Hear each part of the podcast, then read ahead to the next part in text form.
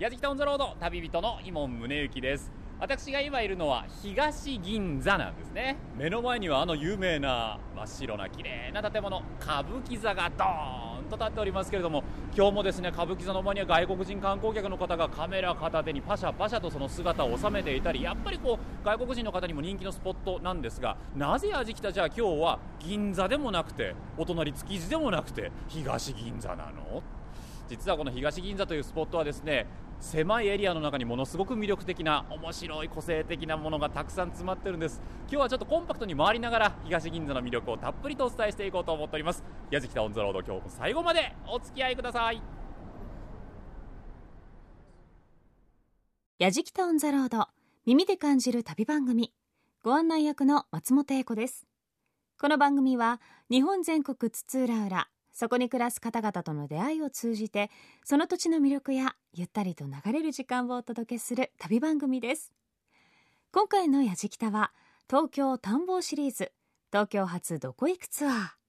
JFN パーソナリティの伊門宗行さんがやじきたスタッフと一緒に気になるエリアをブラブラとお散歩しながら東京の意外な魅力を発見しようというシリーズ企画です。さあ訪れたのは中央区東銀座。銀座と築地の間に挟まれた小さなエリアです。中でも東京メトロと都営浅草線の東銀座駅から直結している歌舞伎座は2013年4月にリニューアルオープンしたばかり。歌舞伎ファンだけではなく観光スポットとしても人気があります。そんな東銀座には代々続く老舗のお店だけではなく新しいお店も続々オープンしています。銀座にありながら下町の雰囲気が色濃く残る街。東銀座でどんな出会いが待ってるんでしょうか。旅の様子は番組ホームページの動画や旅日記でも楽しむことができます。ぜひホームページをチェックしながら聞いてみてください。それでは矢敷タウンザロード東京発どこ行くツアー東銀座編スタートです。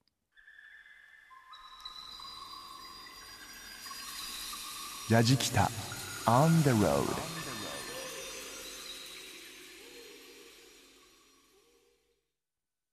松本英子がお送りしている「やじきタウン・ザ・ロード」東京発どこ行くツアー。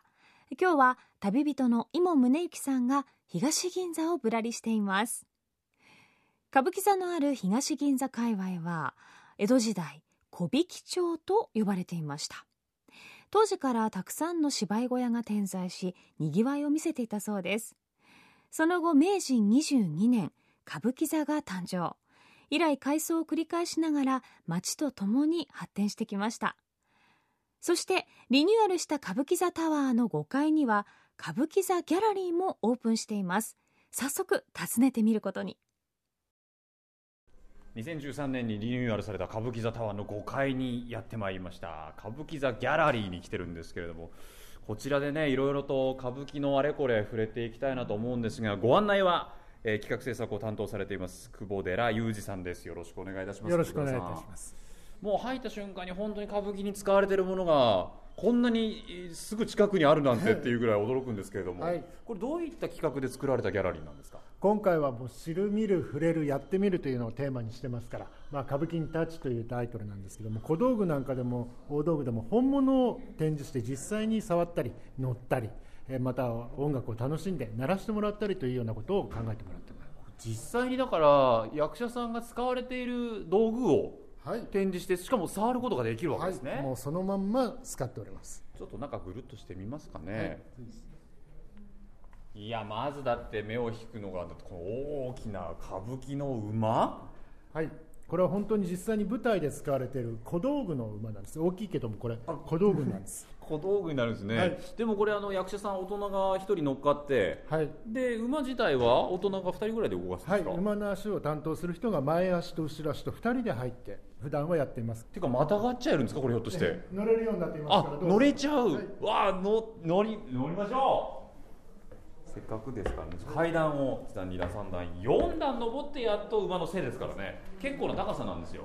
またがってみると本当に高いと思うんですああ 高いですね。ちょっとこう手綱を持って姿勢を正すと、ほうほうほう。この目線ですか役者さんは、はい、そうですね。本物っぽいですね。やっぱりこう乗った感じが。手触りも本当の馬のような感じになってます、いきなり動いてもおかしくないんじゃないかっていうリアルがありますけれどもね。本当に凝ってるな作りが。他にねあの僕へえと思ったのが歌舞伎っていわゆるその祇園っていうんですか、はい。鳴り物ありますよね、え実はあの声はこれなんだよっていうのが展示されててへえと思っちゃったんですけど、カエルの鳴き声。え久保寺さんこれ何かは言わないでちょっとやってみてください。カエルだよねこれね。久保寺さん正解は？これは赤貝の貝ですね。赤貝の背中と背中をこすり合わせてギザギザをこすり合わせてカエルの鳴き声を出しています。今みたいに効果音のねフリーの素材ないんだもん。そうですね。工夫しなきゃいけないですから。これやってみたいんですよ。あどうぞどうぞ。これはわかるよ。さあ私今からちょっと湘南の方に行ってまいります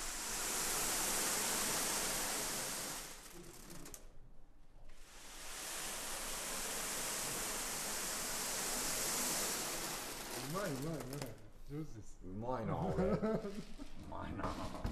えー道具の名前知らなかったんですけどこれえ波のざる波猿です。波ざるっていうんですね。大きなこうざるの中に小豆が入ってますけどね。ザラザラザラっと転がしていくっていう感じですね。こういったシンプルな道具もやっぱり歌舞伎の成立の頃からあるんどれですかね。ぐらいからでしょうかね。でもかなり昔から使われてると思いますで歌舞伎歌舞伎って言いますけど歌舞伎のそもそもの成り立ちだったりとか詳しいってなかなかわからない方も多いと僕も知らないこと多くてですね。実は Q&A のパネルがでっかいのがポーンと置いてあるんですけども、はい。歌舞伎はいつ頃からあるのですかっていう Q と A があってこれが1603年、はい。出雲の奥にですね、はい。歌舞伎をはいいやでもこうやって歩いてるだけでも歌舞伎のあれこれが少しずつ分かってきて僕なんか本当に初心者ですけども分かってくると面白くなってきますね。そうですね。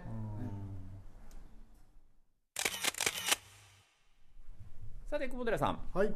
ちょっと部屋変わりまして隣に移ってまいりましたが、はい。こちらまた艶やかなお着物並んでますね。そうですね。ここのコーナーは形成たちということで歌舞伎の代表する、まあ、女方さんの形成という役のいろいろなものを取り揃えて並べてあります。形成形成警告の美女なんていうねそうですね。話もありますからね、はい。国を傾かせるぐらい美しい女性女性たちですね。想像するとどんな女性だったんだろうなと思います。こういうお着物を着て実際に舞台では演じられる、はい。実際に舞台で使われている衣装を並べています。これでもすっごくお綺麗ですけども丁寧に作られてるんでしょうねきっとね。もう近くで見てほしいんですけれども本当にあの細かい刺繍なんかもされています。し実は全部これよく材質聞かれるんですけど全部絹です。ええでも確かにそうですよね。舞台に上がった時に何よりも生えなきゃいけないわけですから、はあなるほどな。でもこちらの今ね展示してあるギャラリーなんかも面白い作りになっててちょっと奥に入っていくと舞台がありますね。はい、この舞台は建て替える前の歌舞伎座で使っていたヒノキ板を使いまして舞台の形にしています、でその上に実際に大道具さんに頼みまして歌舞伎の演目の中の舞台のしつらいを作っていますでも舞台ですからいわゆる花道みたいなものもありましてね、えーそこの横には傘なんかも置いてあったりだからここ実際にお客さん来て登ることができるっていうことですか、ええ。実際に舞台の上に上がって気分を味わってもらいます、ちょっとじゃあ味わわないわけにいかないでしょうっていうね。ちょっと登ってみましょうかね、はい、靴を脱いでどうぞ。わかりました。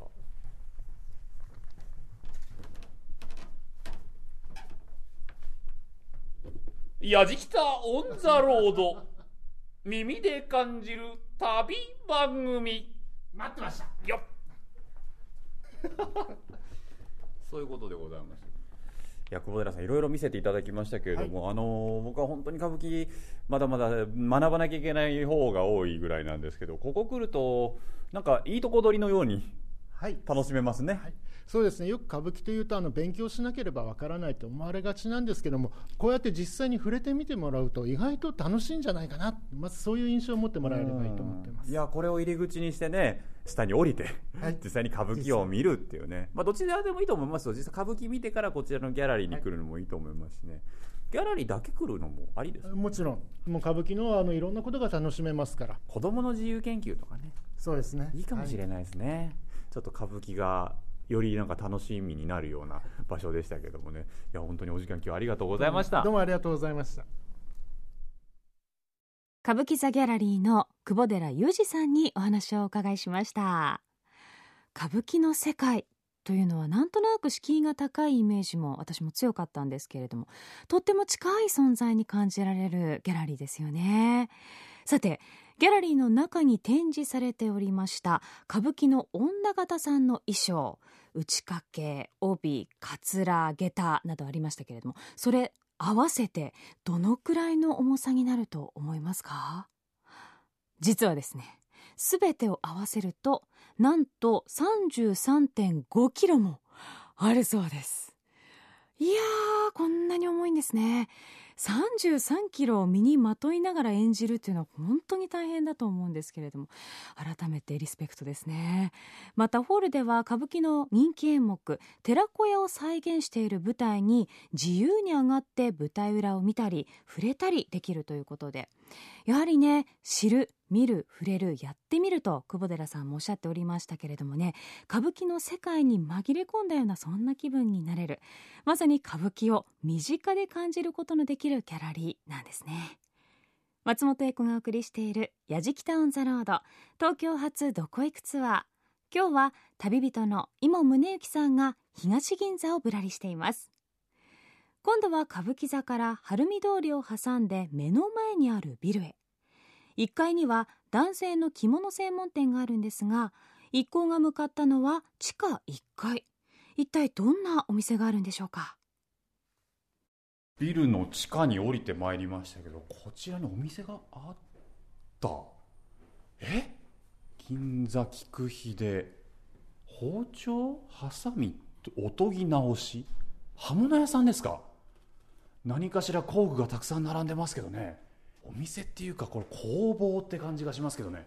中に入ってみましょう。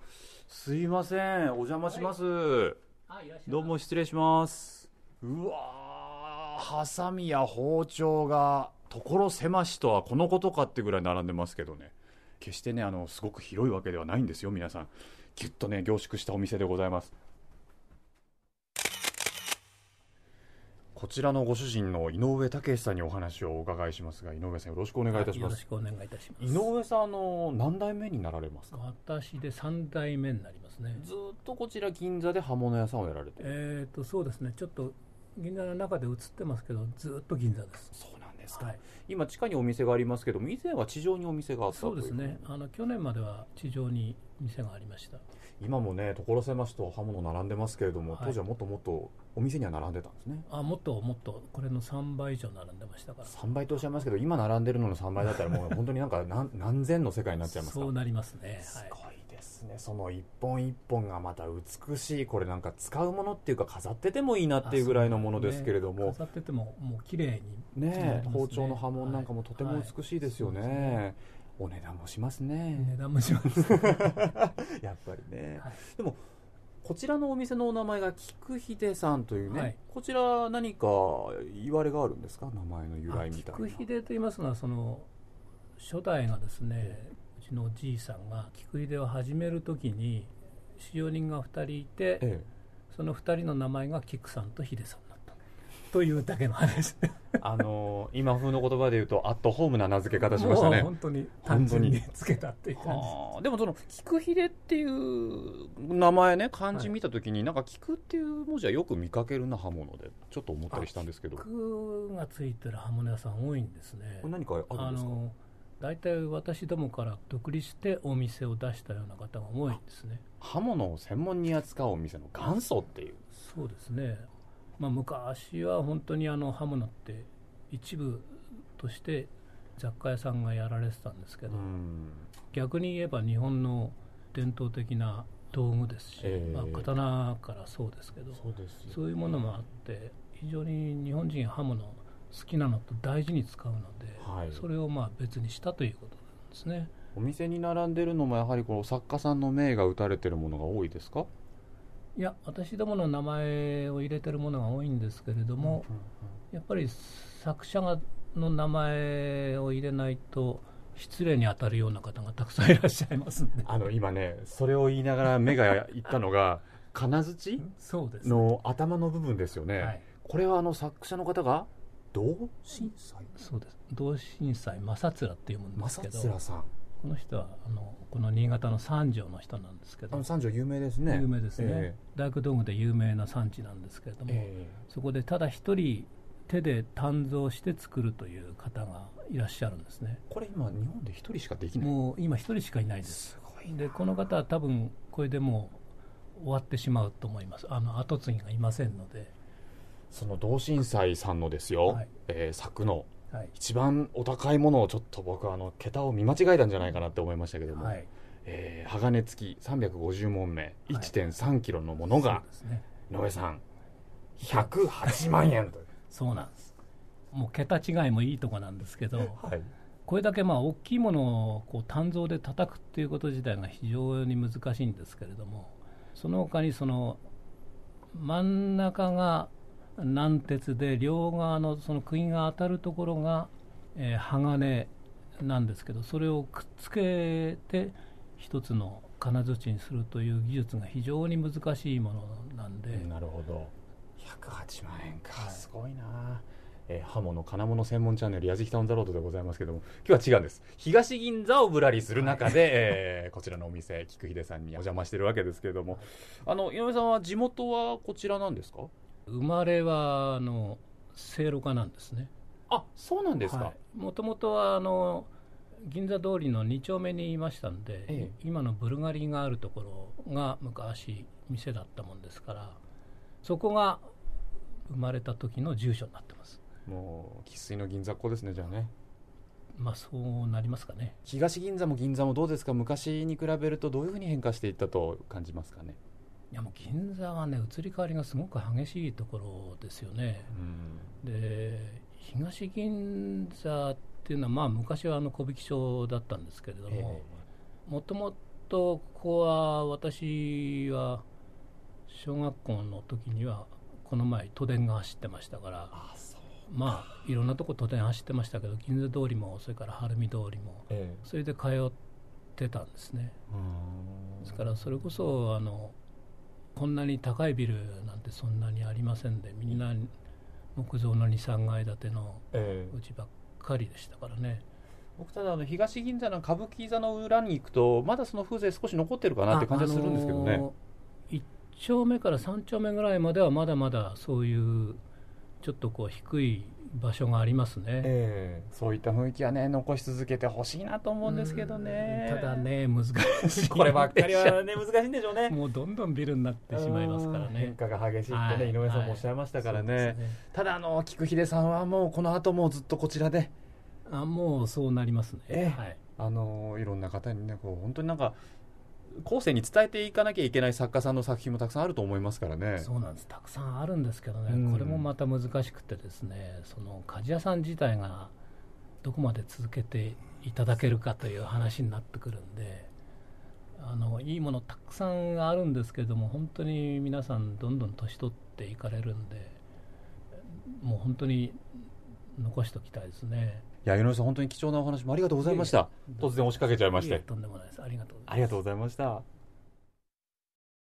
刃物屋さんの銀座菊秀108万円の金槌というのにもびっくりしてしまいましたけれども。え他には日本生まれの糸切りばさみというのもあってそちらも高級なハサミだそうで。やはりねこういったものは海外でも人気があるんだそうです。えそして井上さんがおっしゃっておりましたけれども都電が走っていてそして木造の平屋が多かった。そんな時代の東銀座も見たかったなぁなんてそんな風に思いました。やじきた on the road 歌舞伎座に入らず歌舞伎座の横の小引町通りを歩いている矢敷タウンザロードですけどね。こっちの小さい通りもねすごくいいんですよね。あの昔ながらの喫茶店があったりとか。あゆうあそこか。あそこオムライスうまいんだよね。この辺にこうちっちゃいあのお店が多い飲食店多いのはあの歌舞伎座の役者さんにねこう届けたりプレゼントしたりとか差し入れしたりとかするためのものが意外と多かったりしてね。いいですね。銀座アメリカン。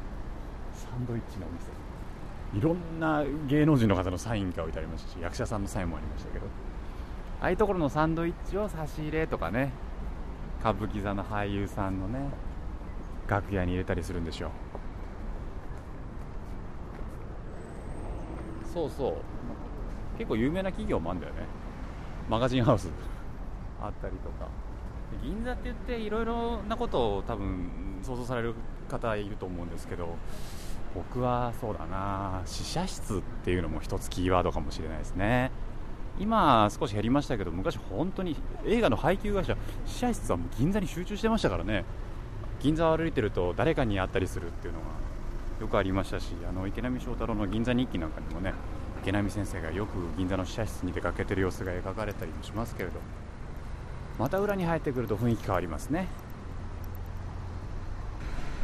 銀座の裏通りを歩いているとガーリックとかオリーブオイルの香りがしてくるっていうぐらいピッツェリアとかねワインバルとかが本当に増えた気がしますね。東銀座というと私もスペインバルにたまに行ったりするんですけれどもね洋食屋さんのイメージが本当に多いですね。松本英子がお送りしています「やじきた on the road」東京発どこ行くツアー。今日は旅人の井門宗之さんが東銀座をぶらりしています。さて歌舞伎座ギャラリーで歌舞伎の面白さを体験し刃物店の老舗菊秀さんで刃物の奥深さに触れたやじきた一行。今度は甘い匂いに誘われて細い路地をぶらり。そこで見つけたお店は？もう歌舞伎座の裏手ですけどね小引町通りのまたさらに路地裏入っていくと 道も狭いんですけど中にね和菓子屋さんがあるんですね。しかもこの風情佇まいがとってもいいな。老舗って感じがしますけども吉屋さんっていう風にも書いてあります。和菓子吉屋小引町。お店あのガラス張りなんで中見えるんですけれどもどら焼き用焼き印マイどら焼きのご注文を承りますなんて書いてあって。あどら焼きが店頭に並んでる。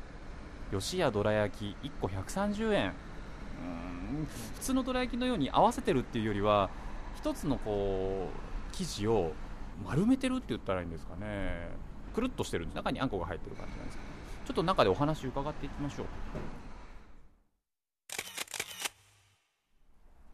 お店の中に入ってまいりましてこちらのご主人に早速お話を伺っていきたいと思います。中村義明さんです。小口吉屋でございます。よろしくお願いいたします。もう店内に入ると一番目につくのがそのご主人の後ろに並んでるこれ焼き印コテですか？それ。これですね焼き印ですね。これそれぞれ違う？は全部違います。これお客さんのものです全部。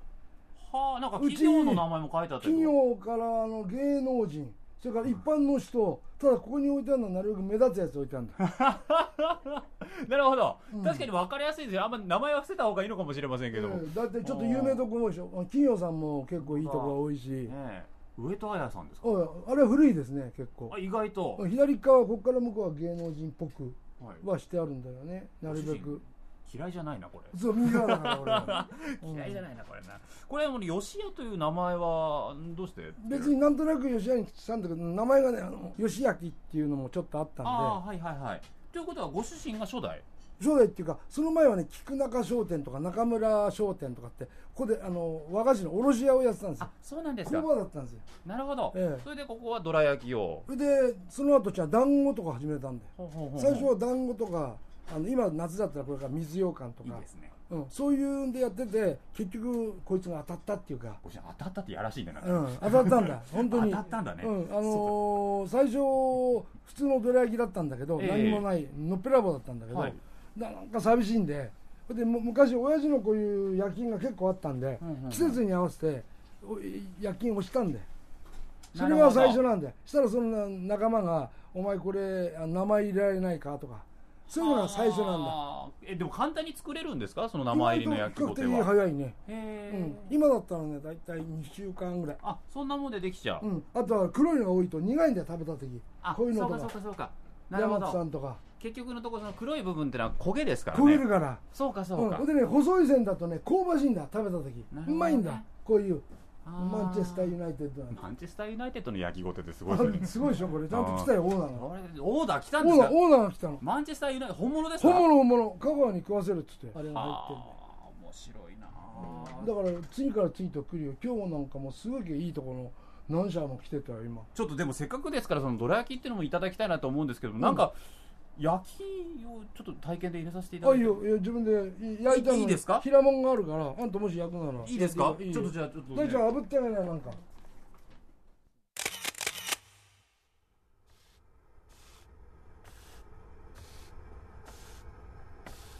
いい音でしょ？いやいい音しますじゃあこねれ大ちゃん書いてあんたは誰かを押すんなら。じゃあ私押してもいいですか？大ちゃんこれ向こうへやってあ甘い匂いがする。ねちょっと香ばしい匂いがしますけど。もう大丈夫。もう大丈夫。大丈あいいですか？夫一番左から。あすごい。どら焼きの皮にこう歌舞伎の熊取の印が。あんたが最初にしちゃうまいよ。嬉しいんですけど。ありがたいですねいやーちょっと焼きにつけたねどら焼きが出来上がりましたけれどもね改めましてですがご主人。うん。どうでしょうか？こちらの吉屋さんの何かこだわり。譲れないものって言ったら何ですかね？あんこだけだね。あんこだけ？うんあんこ。あんこだけはいいやつ。あんこだけはいいやつ、うんシンプルでいいですね。あとはだって卵を変えたってしょうがないじゃないか。まあね、うん卵いい卵だからっていいもんできるっていうのは限らないんだこれ不思議と。あそうなんですか、うん、あのね、なるべく同じところの鶏が産んだ卵を使ってる方が焼きが安定してるんだ。うんいろんなところ高いからって使うとそれをずっと調整が大変なんだ。水の入りがなるほど。だから粉屋さんも同じだし、うん。あの卵も同じとこから取って砂糖も同じだし。これ焼きたてですから、うん。焼き印ね。うん。入れたてですか？らちょっと一ついただきます。あんまりうまくねえんだよ。あのねちゃんこれはねちょっとねちょっとちょっとご主人静かにしてて。何時間か。ご主人静かにして食べるから。食べるから。食べちゃう。今食べちゃうからいや美味しい。絶対そんなこと言っても美味しいに決まってますもん。美味しいよ絶対。それが美味しいってやつは素人だよあんことねあの周りの皮がねね3時間ぐらい経つと馴染むんだよ。戻りってなくるんだから感想言うからちょっと黙って。て ちょっと静かにしてて。だよいやとは言うけど、うん。とっても美味しいですあよのちょっと香ばしいでしょ、うんこの筋が入ってる方は食べた時うまいんだよ、とっても美味しい。うん、黒いのがベタでくっついてるやつは見た目苦いし手もベタベタ真っ黒けになる。そうなんだ。うん。だから焼きにもよるんだよ美味しいまずいが。でこれからまた暑くなってくるとこれぐらいのなんかこうあんこの冷たさなんかもいいんじゃないですか？そうあのね最近は冷やして食べるやつも多いみたいね。美味しいと凍らすとかね。凍らして固めて戻してシャリシャリ食べるとか。へいろんなそれぞれの食べ方だから逆にお客さんに勉強になるんだよ。こうやって割れ食べて美味しいお味レンジで温めたらうまいとかさ。今風なんだよ やっぱり。いろいろあるんですねあるんだあるんだ。だこういう食べ方じゃないといけないってのはないから。だから、うん、ちょうどいいんだよ。ご主人東銀座で、お店ずっと出してるわけじゃないですか、うんうん。街はどんな街ですか？ここは下町だよ。もうどんどんの下町。ここからね昭和通りから向こうはダメだ。銀座だ。うん。あっちやこっちやからねあの銀座でも田舎者の塊の銀座だ。どっちかっていうと。なんかあほっとするね。ほっとする本当にこれ下路町地裏にで。こういうお店あるのほっとするだから隣近所みんな知っててさ、うん。うん。もうちょっとなんかあのい指怪我したって言ったらさ3日も経たないうちに全部町会知ってるよ。そういうとこだよここ。でもあれじゃない、そんなにねこんだけいろいろが回る街だったら、お店の味落とせませんね。まあそういうんだよね。ね。うん、なんとなくねね。ぐずぐずとやってられるんだけどご主人でもお忙しいとこありがとうございました。貴重なお話でしたけどもね。お話を伺ったのは、はいはい。吉屋のご主人中村義明さんでした。ありがとうございました小引町吉屋の店主中村さんのキャラクター。よかったですね。まだまだお話聞いていたかったですけれども。えそんな大将にイモンさん焼きの腕がいいと褒められておりましたけれどもね。え7月には今のお店のお隣に甘味吉屋かっこ仮をオープン予定ということでこれなぜかっこ仮かというとまだ正式なお店の名前ですとかオープンの日にちは決まっていないということなんですがね。ぜひチェックしていただきたいと思います。ところてんあんみつなどすべて手作りにこだわったメニューにすると語っておられたそうです。お近くに行った際は本当にぜひ訪ねてみてくださいね。松本英子がお送りしている「やじきた on the road」東京発どこ行くツアー。今日は旅人の井門宗之さんが東銀座をぶらりしています。木挽町よしやさんから歩いてすぐのところに清潔感のある真っ白い壁と大きなガラス窓が目を引くお店を発見。店内にカウンターキッチンが見えるおしゃれな雰囲気が漂っています。実はここ世界三大珍味キャビアフォアグラと並ぶ香り高いキノコトリュフの専門店なんだそうです。早速お邪魔することに。さてお店の中に入ってまいりましたんでね、えーこちらのムチニイタリアのオーナーの林義美さんにお話をお伺いしていきます。よろしくお願いします。よろしくお願いします。ムチニさんっていう人の名前なんですね。そうですね、ムチニ、マッシモムッチーニさんっていう方で、ええ。あのおじ様の方が生トリュフの大卸をやってる方で、その土地のトリュフの元締めをやられてて、すごい迫力のある感じですねトリュフの元締め元締めを。あの写真はそうですか？あのはいあのあちらのブルーアイの。あれずいぶんイケメンな。でもちっちゃくて可愛いんです。そんな情報いる？今。イケメンな。でもねトリュフを手に持ってますけれど。もそうですねあちらですじゃあもともとそのムッチニイタリアというのはイタリアでブランドとしてお店をやられていて、はいね。工場も生産も全部やってるとあころなので。そうなんですか、林さんはじゃあムチニさんともお知り合いで？はい、はい、そうですね。もう12年来の友人ですね。なんですかやっぱすごいですかその経営手腕は。いやあの本当に田舎のおじさんみたいな感じで愛嬌のある。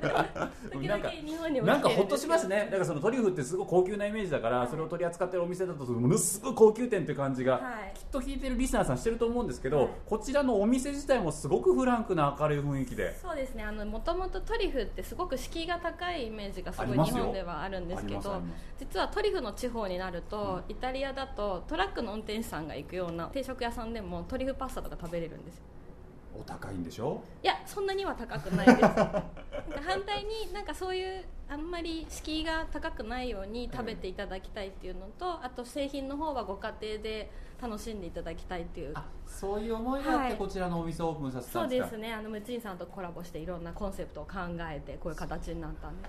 なんか僕もだって仕事帰りにふらーっと T シャツで入れる感じですもん。もうそんな感じです。もう近所の方たちも短パンで夏だと、いや本当そそれが許されるような雰囲気ででこちらで実際にいただけるメニューっていうのは？はい、メニューっていうものはあのムチーのトリュフ製品を使って例えばトリュフリゾットでしたりとかトリュフのパスタでしたりとかあと例えば目玉焼きもトリュフバターで作るんですけれどもそういうことを作ってますね。聞いただけでも絶対に香り高いんだろうなって。あの熱を加えることによってさらにキッチンの中が全部トリュフ臭になります。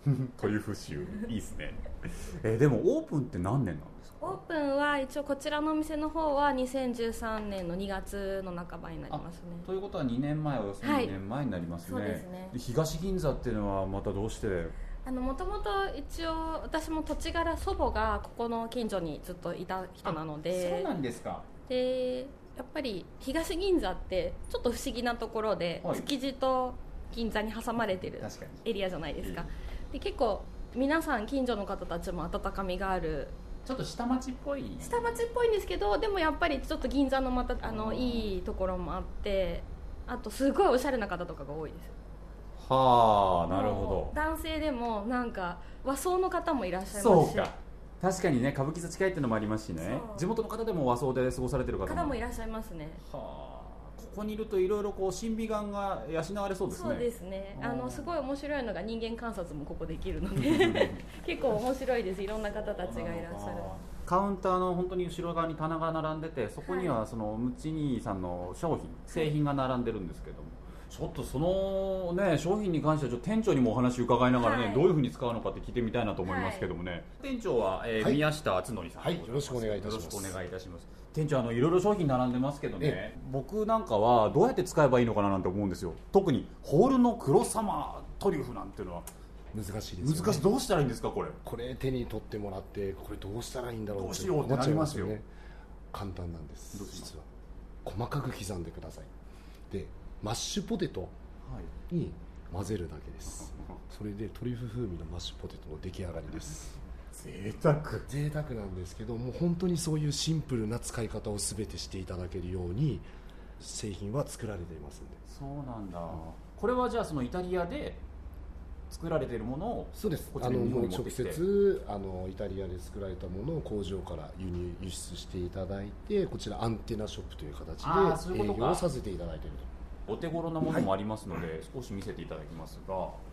一番お手頃ですとこの白トリュフが入ってますエキストラバージンオリーブオイル。わぜひ使っていただきたい。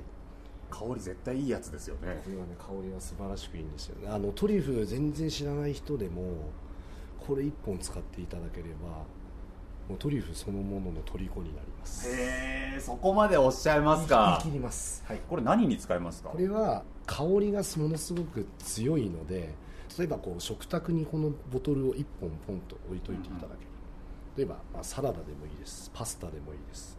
ちょっとピザ食べたいなと言って宅配のピザとか頼むじゃないですか、はい。これを少しかけるんです。食べる直ど前どうなりますか？もうもうすごいことになりますか？すごいことになります。まず蓋開けた瞬間にもうお家の中がもうトリュフの香りに包まれます。もうその時点ですごいなんかもう幸せな気分になるんですけど。ちょっとなんか匂いを試してみたいんですけど。こちらが今 私が一押しとして提供した白トリュフのオリーブオイエルです。キストラバージンオリーブオイルね。ちょっとお皿に移していただきました。ちょっと香りからいきますよ。うわー。すごいいい香りですねこれ。鼻で香ってこれだけ香るんですけどもあのトリュフって口の中で香りを感じていただくキノコなんですよなんかね今僕の手元に台本があるんですけど試食がある。本当ですか？あのごくごく普通に売ってる卵をはい。あの2ランク上の目玉焼きに仕上げようと思います。楽しみすぎる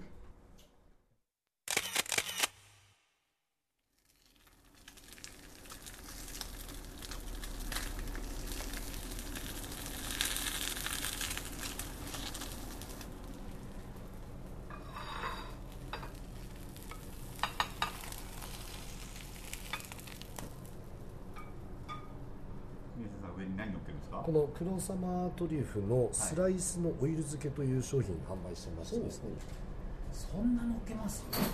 貴族の遊びみたいになってますこういう感じです。うわーすごい。王様の目玉焼きですね。こんなだってね黄身2つのね目玉焼きの上にですよ。黒様トリュフのオイル漬けがねスライスされたものがもう結構てんこ盛りになってましてね。これは美味しいって何をしていますか今？こちらが黒様トリュフのあのフレッシュの現物でございます。生ですよね。見たことあります。見たことあると思います、どうしましたか？あうわ！生のやつかかってる。フレッシュなのが今目玉焼きの上にオンされている。こういう形結構な量でオンされましたよ。このねフレッシュの黒トリュフのスライスした瞬間の香りってもう何物にも代え難い素晴らしい香りしますよね。じゃあ早速いただきます、先ほどね皆さんおっしゃってました普通の目玉焼きがね2ランク上の味になると、はい。フレッシュのやつもちょっと乗っけてですよ。よいしょ。いただきます。うわうまい。ありがとうあのね今うんうんうんって喜んでしまったその鼻から抜けていくトリュフの香り。これ食べて笑うべきですね。笑って鼻から空気抜かした方がいい。その方がトリュフの香りものすごいするわ。美味しくて笑顔になるとねトリュフの香りが自然に香ってくる。嬉しい料理だなこれ。林さん、はい。すっごいいい時間過ごさせていただきました。ありがとうもうなんかあのートリュフって魔法にかけるんだなってのが今日分かりました。そうです。でしかもあのこれがお家で楽しんでいただける。最高ですね。ありがとうございます。いやーちょっと東銀座いいわ。いい。少しあのー商品物色して帰りますんで。あのぜひぜひ。あの他もテイスティングあの物販の方のお客様も、あの全部テイスティングして納得されてからご購入されてくださいっていうのがコンセプトなので。味をちゃんと見てね、はい。気に入ったものってことなんはいですね、あのやはり瓶物だとあの冷蔵庫の肥やしになってしまうので。確かに。それをね、はい。しっかりと使い切ってほしいですね。そうですねいやーちょっと僕のね本当に真正面にはねあのムチニさんの写真が飾られてるんですけど僕印象がねぐっと変わりました。最後ちょっと拝んで帰りたいと思います。ありがとうございました。やじきたオンザロード。今回は東京発どこ行くツアーの東銀座編でしたけれどもいかがだったでしょうか？今ですねあの歌舞伎座のタワーの上に屋上庭園という場所がありましてそこに来てるんですけどねもう外に出るとねあの緑の生垣が周りを囲ってるんでビル群から目隠しされてすごく美しい庭園の風景が広がってとっても居心地がいい場所。目の前がねちょっと今日も取材しましたけれども歌舞伎座ギャラリーがあってねこんな庭園があるんだったら本当にお散歩コースの一つに入れてもいいんじゃないかと思いますけど、まあ、銀座っていうのは本当に古き良き東京の姿を残していてさらに掘り下げていくと江戸の姿も残しているんだなっていうのはね感じましたしやっぱりねここで暮らしている人たちとかこの街に携わっている人たちのね東銀座愛っていうんですかね銀座愛とまた違うんです。もっと言うと小引町愛だったりするんですけどね。そういった街への誇りみたいなところ愛みたいなところがねちょっとねしかも江戸っ子なんで口が悪いんですけどね。そこがいいんだよな。こういう風にけなしながら褒める人たちって僕大好きですね。あのフラットまた来たいと思います。ぜひあの銀座ばっかりねどうしても観光で来ちゃいがちですけれども少しだけ足を伸ばすと東銀座木挽町ですからここは来る価値ありますよ。歌舞伎座だけじゃありません。ぜひぜひ。というわけでやじきた on the road 旅人は井門宗之でした。松本英子がお送りしてきました「やじきた on the road」耳で感じる旅番組。東京発どこ行くツアー東銀座編いかがでしたでしょうか？